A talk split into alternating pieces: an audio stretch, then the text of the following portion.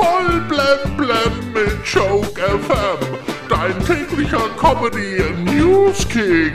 Heute im Studio. Uhu, mit Bibi. Der Bayern-Torjäger Robert Lewandowski hat gestern den goldenen Schuh für den besten Torjäger Europas verliehen bekommen. Jetzt hofft er, dass er ihn nächstes Jahr nochmal bekommt, damit er das Paar auch anziehen kann. Forscher aus Kassel haben herausgefunden, dass man Coronaviren mit elektrischer Spannung unschädlich machen kann. Ja, viele Corona-Leugner sagen jetzt allerdings, Strom?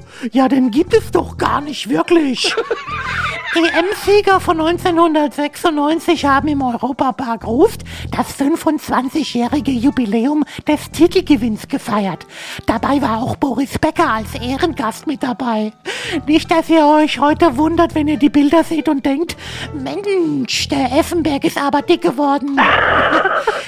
In Tübingen muss man für SUV künftig höhere Parkgebühren zahlen, da sie mehr Platz brauchen.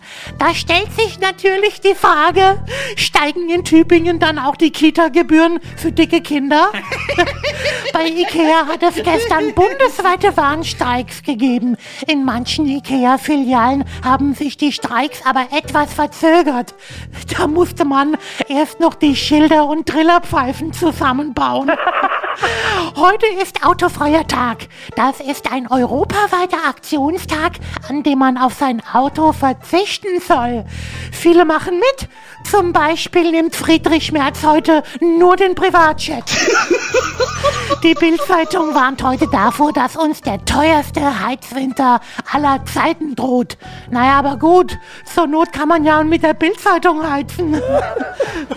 Wolfgang Petri wird heute 70 Jahre alt. Ja, bei einem Baum bestimmt man das Alter, in dem man seine Jahresringe zählt. Bei Wolle Petri zählt man die Freundschaftsbänder. Dann kommen wir noch zum Wetter.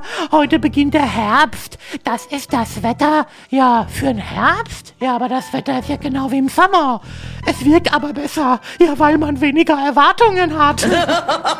Auf jeden Fall. Voll blem blem auf Joke FM und auf joke-magazin.de.